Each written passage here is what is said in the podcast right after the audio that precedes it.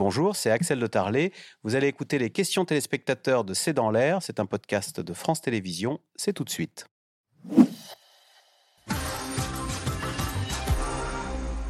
Alors, euh, Kemal Kilic Daroulou euh, peut-il vraiment incarner l'avenir pour la Turquie à 74 ans? Rimontaz, je cite, euh, je cite cette compilation de sondages qui le donne gagnant avec 54,6% des suffrages au second tour face au président Erdogan Alors lui, il en est très conscient. C'est pour ça que dans les priorités, dans le top 5 de ses priorités, je le cite, il veut dire, il, dit vouloir guérir le grand désespoir des jeunes. Il serait trop jeune pour se présenter aux États-Unis. Ah non, mais la, jeunesse en a euh, finalement cette, euh, ces valeurs traditionnalistes qu'incarne euh, Erdogan et cette surveillance, le fait qu'il ait repris en main Internet, etc., et la presse, la jeunesse en, a parfaitement conscience et elle le, vit mal Mais il faut faire attention parce qu'en fait, il y a des jeunes conservateurs. bien il y a des jeunes qui se retrouvent. Il y a des jeunesses. il y a des jeunesses, il y a des jeunes qui sont très fiers d'Erdogan, qui sont complètement dans sa lignée. Donc je pense qu'on ne peut pas faire cette, cette différence. Par contre, on entend beaucoup sur la question du pouvoir d'achat. Les jeunes n'ont plus les moyens de se marier. Ah. n'ont plus les moyens de s'installer dans leur propre appartement. C'est là où ça commence un peu à, faire du mal. Euh, Raymond, dans les Alpes de Haute-Provence, pour quel candidat l'armée turque penche-t-elle? Alors vous allez me dire, il y a des armées là ou, euh, ou est-ce qu'elle est plutôt Kilic Daroulou ou plutôt Erdogan, l'armée? Sachant que vous nous disiez tout à l'heure, Jean-François Colossimo, qu'il avait bien purgé l'armée, euh, Erdogan. Bah, disons que le CHP, le parti de, de, de, Kirish Daroglu, c'est traditionnellement le parti kémaliste. Mustafa Kemal, c'est le militaire. C'est lui qui a mis cette idéologie militaire de révolution nationale, enfin, etc. Donc il devrait quand même avoir une grippe, à part qu'il devrait avoir une influence sur l'armée, à part qu'il n'en a pas tout à fait ni le charisme ni euh, la stature.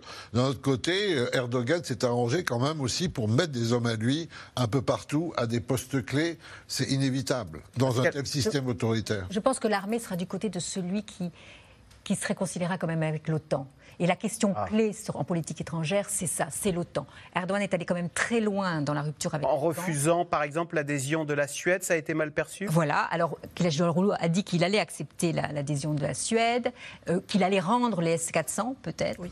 Euh, donc là, il y a des signes forts qui font que l'armée tient à l'OTAN. Vous savez, l'OTAN, c'est pas l'histoire du peuple turc, c'est l'armée turque avec ah. les Américains. Ça a été négocié par l'armée turque avec les Américains. Et, l'armée une continuité. Euh, les militaires trouvent qu'Erdogan, il passe un peu. Il, il abîme cet héritage. Hein, et puis surtout la question des S-400, donc les, défenses aériennes euh, russes, euh, ont fait que aujourd'hui la Turquie n'a plus accès aux F-16, euh, donc les, les avions de chasse américains qui sont qu'ils voudraient. Pascal Boniface, question de Franck en Seine-et-Marne. Comment la Grèce voit-elle cette élection présidentielle turque Et peut-être pouvez-vous nous rappeler les ressorts de l'animosité entre la Grèce et la Turquie bah, C'est une opposition historique. Euh, la Grèce s'est libérée de l'Empire ottoman. Il y a la guerre euh, euh, pour Chypre en 74. Et donc, il y a toute une série d'oppositions. Là, ce qui a il y a tous ces petits îlots grecs qui sont, à, qui sont quelques kilomètres de la Turquie. et que les Turcs disent qu'il faut changer les lois des, des imitations maritimes parce qu'on est trop enfermés. Ce qui ils ont bien raison. Ce qui a, ce qui a changé, c'est que quand même la Grèce s'est portée au secours euh, de la Turquie après le tremblement de terre. Et ça, ça a été énormément apprécié. Et donc même Erdogan a dû un peu en rabattre sur euh, ces diatribes anti-grecques parce que bah, les, Turcs qui étaient dans, dans la souffrance ont vu que en cas, souvent dans les catastrophes humanitaires, il y a des réconciliations entre les peuples, des gestes un peu... ça a été l'inverse d'ailleurs quand il y a eu un, un, tremblement de terre en Grèce il y a quelque temps. Donc là, quand même, on ne peut plus trop faire du Grèce bashing en Turquie après le tremblement de terre. D'ailleurs, Montaz, euh, le tremblement de terre en Turquie qui a fait 50 000 morts, hein, donc est-ce qu'il joue beaucoup euh, dans cette élection? Alors, il joue certainement dans les parties les plus touchées euh, par le tremblement de terre, parce que d'un côté, il y a ces, questionnements sur les permis de construction et est-ce que les bâtiments étaient construits aux normes euh, qu'il fallait. Euh, il ne faut pas oublier que donc Erdogan, a été cité, et, est venu au pouvoir après le dernier tremblement de terre le plus meurtrier avant celui-là, et il avait promis que la corruption dans les permis de, construction serait résolue. Manifestement là, il y a un vrai sujet. Donc ça, c'est un. deux, euh, il y a eu aussi cette question euh, de critique que l'aide de l'État a tardé à arriver. Et c'est pour ça qu'Erdogan a dû, trois semaines après le tremblement de terre, demander pardon. Ce n'est pas anodin.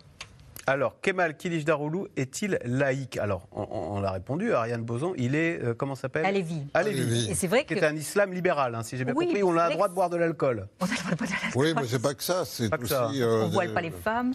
Et c'est vrai, que, c'est vrai que c'est un, les Alévis ont toujours été plutôt du côté du Parti républicain du peuple, du Parti kémaliste, à cause justement de la laïcité dans laquelle ils voient une sorte de protection, si vous voulez.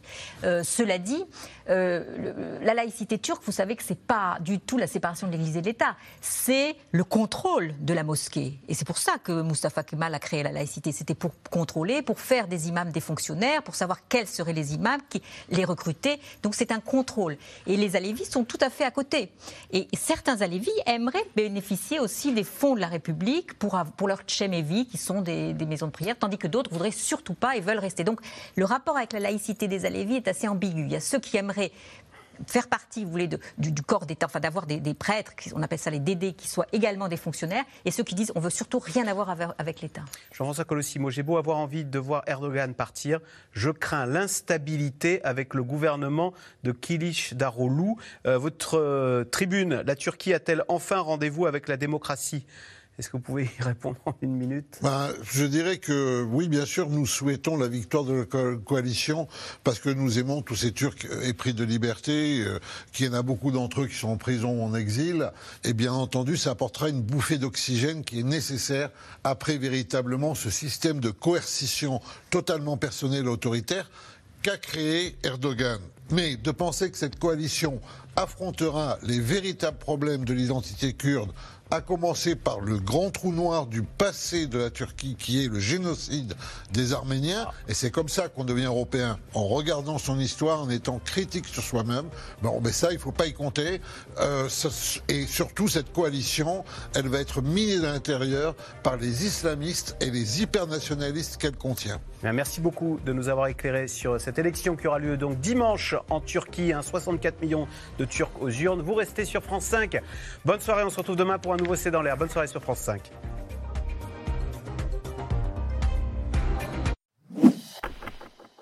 Merci d'avoir écouté C'est dans l'air. Comme vous le savez, vous pouvez désormais écouter l'intégrale, mais aussi l'invité ou vos questions à nos experts. Tous ces podcasts sont disponibles gratuitement sur toutes les plateformes de streaming audio. Et pour le replay vidéo, c'est sur France.tv, bien évidemment. À bientôt.